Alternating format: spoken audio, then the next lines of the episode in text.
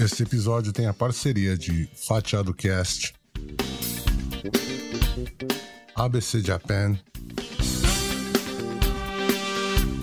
e Pokebras.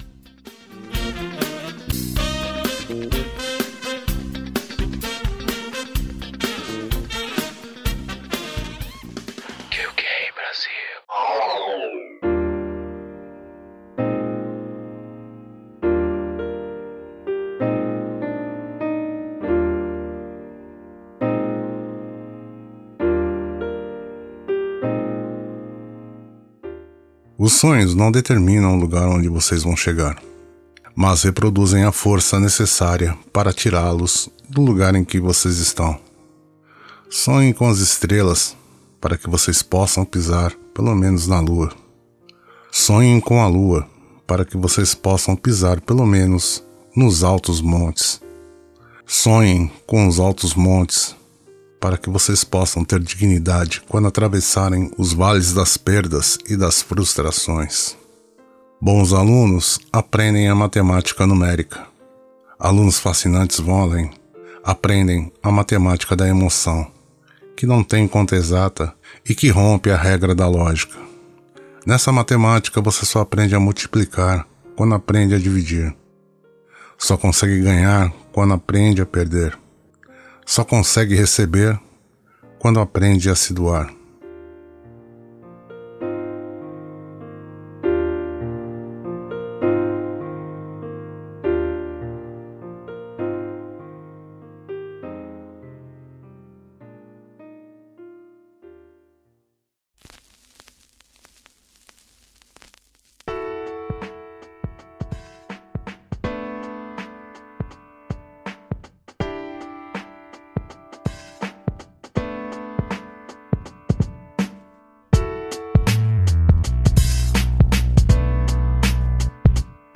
Olá, eu sou o Douglas e esse é o QK Brasil.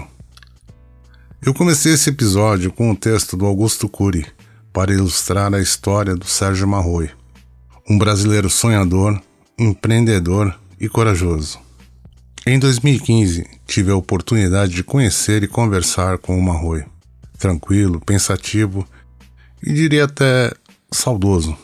Mas deixo claro que o saudosismo da estrada e das aventuras são por causa da liberdade, do aprendizado e da emoção que ficaram claros no olhar do Marroi.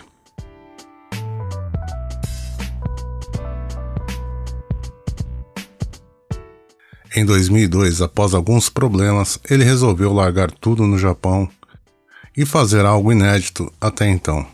E se tornou o cara da moto.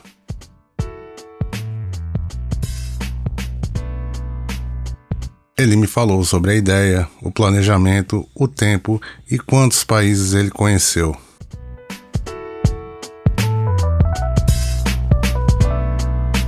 Eu vim aqui em 91, aqui no, no Japão, é, já pensando em um dia ir embora de moto. Aí a gente acaba se acostumando aqui, se acomodando, e ficou uns tempinhos no esquecimento, ficou, ficou, ficou, e Aí passaram-se uns anos e em 2000 eu tive várias dificuldades, sabe? Problemas na firma, financeiro.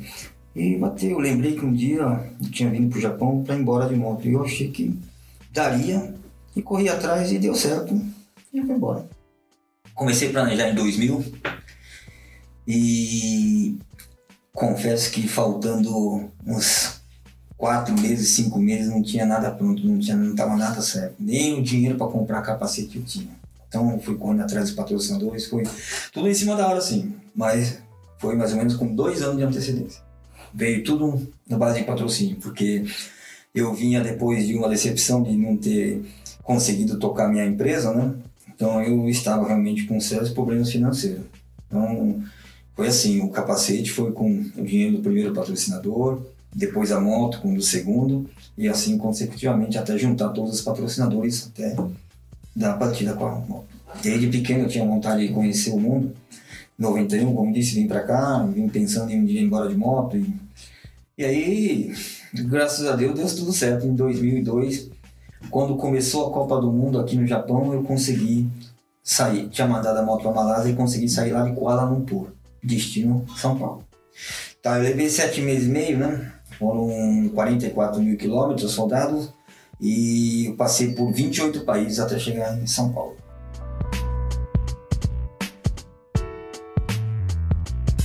Ele me contou alguns perrengues iniciais, como comida, comunicação, outras culturas.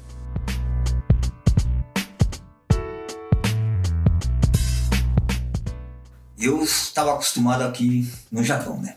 Tudo de bom, do melhor, e de repente eu fui para um país, na Malásia, tudo apimentado, a comida, sabe? Tudo, nossa. Depois fui para Tailândia, a comida é muito apimentada também, a água não é potável, então era comer banheiro, comer banheiro. Então eu tive sérias dificuldades, uma delas era isso aí. Igual na Índia, por exemplo, também ainda era comer banheiro, comer banheiro. Sabe que na Índia não tem papel higiênico, né? Lá fez a necessidade, se lava com a jarrinha e tudo bem. Isso também era uma dificuldade, porque é uma coisa super diferente ir no banheiro e não ter papel higiênico. Você vai chegar lá, cadê papel higiênico? Não tem. Então, as dificuldades acho que é, era isso aí. Mas na alimentação e nessa parte de higiene, que era completamente diferente do que a gente está acostumado no dia a dia. Na Índia, um país com uma cultura muito diferente. Eu tive dificuldade para atravessar com a moto da Tailândia para Birmania para chegar na Índia. Então mandei a moto de avião lá para a Índia.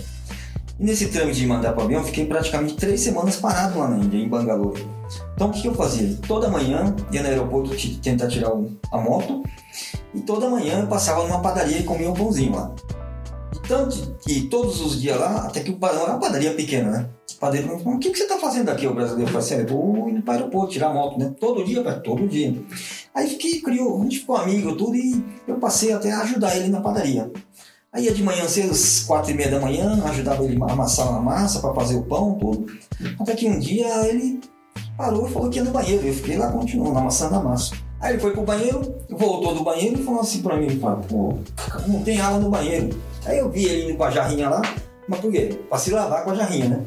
Aí depois de uns 10, 15 minutos eu fui no mesmo banheiro e eu percebi que lá não tinha sabonete, nada para lavar a mão depois de ter se lavado, depois de fazer a necessidade. Então, ou seja, eu tava comendo aquele, aquele, pão que ele amassava com aquela mão toda suja que se lavou e eu não tava nem sabendo. Então, essas coisinhas assim foi difícil para mim. No começo, eu nem imaginava isso aí. Depois fui ver, eu tava comendo pão daquele jeito, que ele se lavava, limpo assim, e muitos poucos lugares tem lugar para lavar a mão com sabonete direitinho, igual tem aqui ou em outros lugares assim.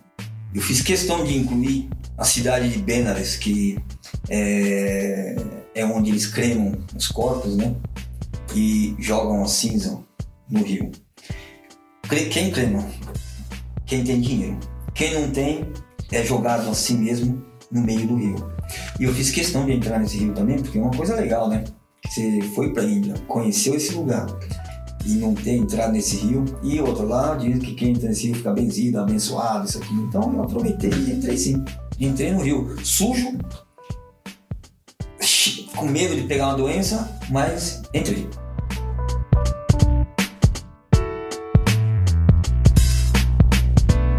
Em 2002, o Afeganistão estava em conflito e a brasilidade o ajudou. Marroi conta como foi essa passagem. Quando eu cheguei na fronteira do Paquistão com o Afeganistão, na fronteira do Torran, eu fiquei três dias na fronteira observando o outro lado, né? Então, o fluxo de pessoas que entram e saem do Paquistão, do Afeganistão, com um fuzil nas costas, é muito, é, é muito alto, é bastante, é, é bastante considerável. E você vai conversando com o pessoal que tem fuzil nas costas, cada um tá portando um fuzil, então você acaba, sei lá, perdendo medo, talvez pode. É como se a gente tivesse telefone celular na mão aqui. Todo mundo tem lá um fuzilzinho, mas dá para sentir que eles não usam aquilo para assaltar, alguma coisa assim, como é usado em São Paulo, no Rio de Janeiro, nas periferias, na favela. Eu, eu, entrei no Afeganistão exatamente um ano depois do atentado de 11 de setembro, né, do World Trade Center nos Estados Unidos. Então, tava super complicado entrar lá, é, mas eu precisava entrar ali. Entrei ali, fazia parte do meu roteiro, mas eu fui muito bem recebido lá. Muito bem, porque todo mundo armado lá, uma quantidade incrível de, né, de pessoal com metralhadora nas costas, fuzil, tudo, mas fui muito bem recebido. Viu? Tenho certeza, graças a Deus, porque sou brasileiro. Eu acho que se fosse um americano, um europeu, outra nacionalidade, assim, eu acho que teria sérios problemas. Eu acho que não saia vivo de lá, não. Viu?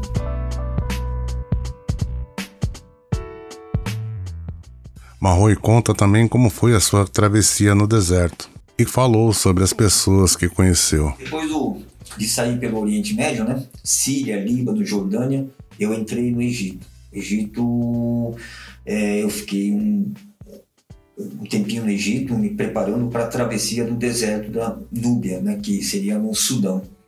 E eu atravessei o deserto junto com um alemão. Por acaso, alguém me mandou um alemão ali e nós dois juntos decidimos cruzar o deserto. Foram sete dias de travessia, é, numa região completamente deserta, mas sozinho eu não arriscaria. Como já estava com o alemão, né? Foi, deu tudo certinho, tranquilo. Em sete dias, conforme programação, nós atravessamos sim. Eu havia programado a travessia do deserto com os comerciantes que trazem camelo do Sudão para o Egito. Então eu ia voltar, a moto ia mandar através do Rio Nilo, através de uma embarcação marítima. E eu ia atravessar de camelo.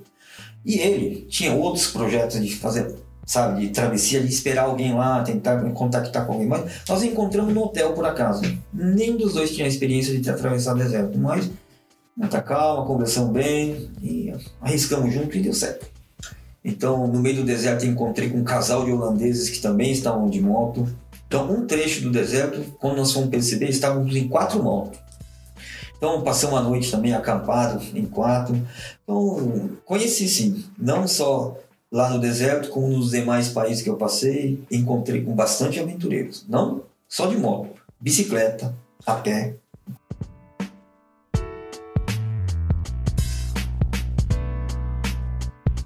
Contou sobre o seu companheiro e protetor durante toda a viagem.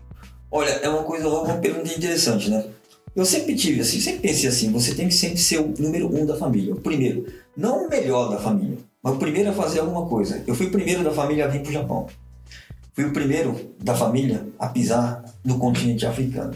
Então, era assim, eu ia pensando e ia conversando com o meu avô, que graças a ele que eu vim aqui para o Japão. Meu avô saiu do Japão aqui em 35. Então, para mim, era assim, eu sempre lembrava do meu avô. Ela assim, pô. E junto com o passaporte, eu levava foto do meu falecido avô e sempre ficava pensando e falando com ele. Falava assim, pô, legal, avô, olha, tô aqui, tô indo embora aí. O senhor nem imaginava que tantos anos depois um neto seu ia embora de moto por aqui. E foi assim. Fui na caminhada, fui indo, fui indo, sete meses e meio e cheguei lá. Comparou a aventura dele com a do avô. Talvez um pouco diferente, né? O dele talvez precisasse mais de coragem, assim. Né? O meu já não, já estava com um pouco de. Né, já tinha internet, já tinha um telefone, já tinha meio de comunicação. Então, para mim, não foi tão assim. Eu acho que o dele foi uma aventura maior do que o meu.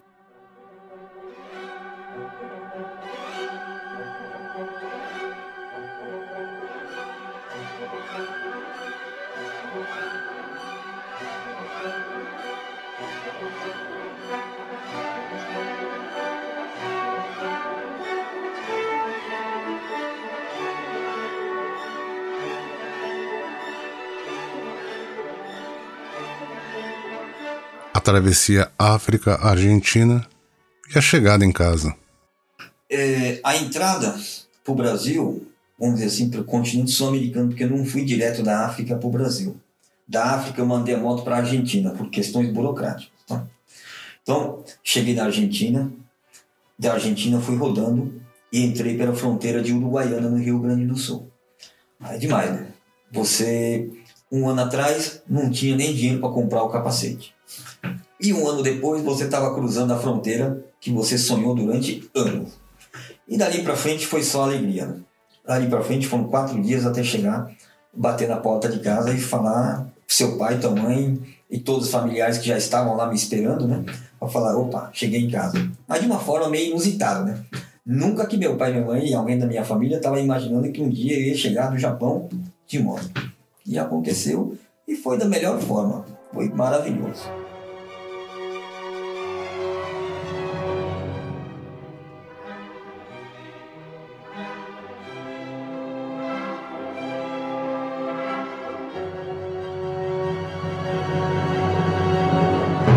Ele também falou da aventura de 2015 e a nova rota. Eu vou sair do ponto de Totoro e vou mandar moto para Vladivostok, última cidade leste sul, do sudeste da, da Rússia, né? Sempre quis conhecer essa rota transiberiana, sabe? Sempre vi na televisão, sempre imaginei passar naqueles Alpes da Sibéria, tudo. Não, uma coisa especial assim não, mas sempre quis conhecer, assim como queria conhecer outros lugares, como Paquistão, Afeganistão, África e coisas assim. Daí eu vou sair, vou atravessar os 12 mil quilômetros até a Europa, desço a Europa, passo por vários países da Europa, vou atravessar o Estreito de Gibraltar, o Canal de Gibraltar, Turquia, deserto do Saara e dependo muito das informações da ebola agora, sabe, da doença, mas eu acredito que até lá já vai estar resolvida aquela região. Passo por aquela região, desço toda a costa oeste da África e da África do Sul, novamente eu vou para a Argentina. Da Argentina, São Paulo.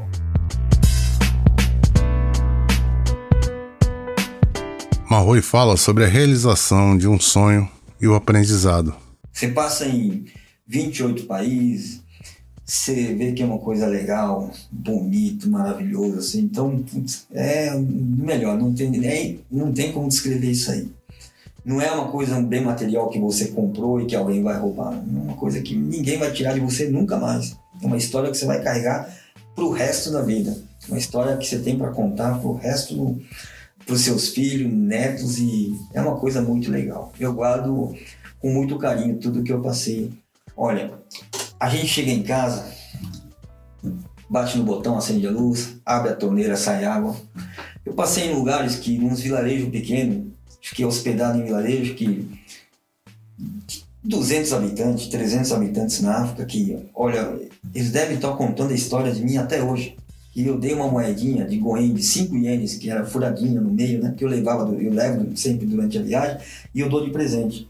Então eu dei para esse menino, né? mas assim, eu fiquei hospedado na casa deles, mas não tem água, eles carregam água de longe, não tem luz. Então a gente tem tudo aqui, a gente tem tudo que precisa aqui. Então eu sempre lembro, sempre volto atrás e lembro nessa moedinha de 5 ienes, toda vez que eu pego um dinheiro, lembro desses meninos. E toda vez que eu acendo a luz, eu lembro que eles não têm luz lá. Toda vez que eu vou tomar água, vou jogar água fora, assim, eu lembro, pô, não tem nem água naqueles moleques, eles estão lá daquele jeito. Então, a gente aprende sim a dar valor às coisas que a gente tem no dia a dia, até mesmo para acender a luz. Marroi deixa um recado para quem tem sonhos. É sempre acreditável. Eu saí do Brasil em 91, falei para dois, três amigos que um dia voltaria de moto e eles deram risada. Foi motivo de gargalhada na mesa de barzinho. E eu fiquei quieto, falei assim, tá bom, tá bom. E eu sempre batalhei por isso, né? eu consegui.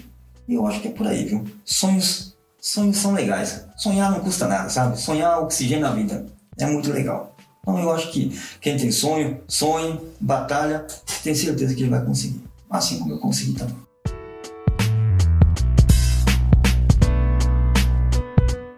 Esse episódio é só uma amostra da aventura do Sérgio Marroi. Em 2003 foi publicado O Cara da Moto, um livro de 220 páginas pela editora International Press Japan Company. O livro é em português e, se você procurar, encontra. Já o Sérgio Marroi ainda tem uma página no Facebook. O roteiro e produção desse podcast é feita por Douglas Wakimoto.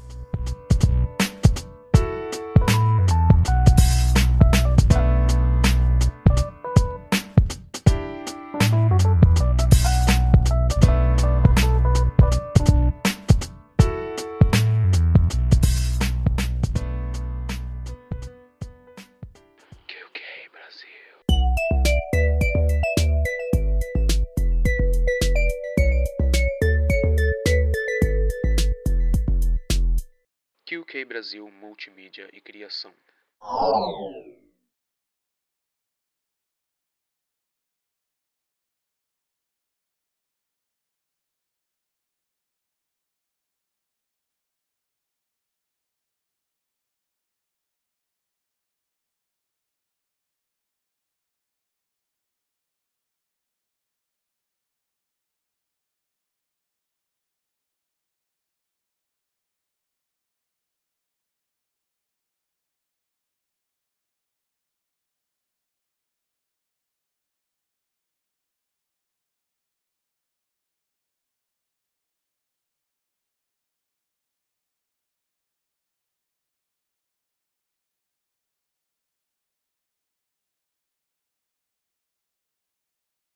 E QK Brasil Multimídia e Criação.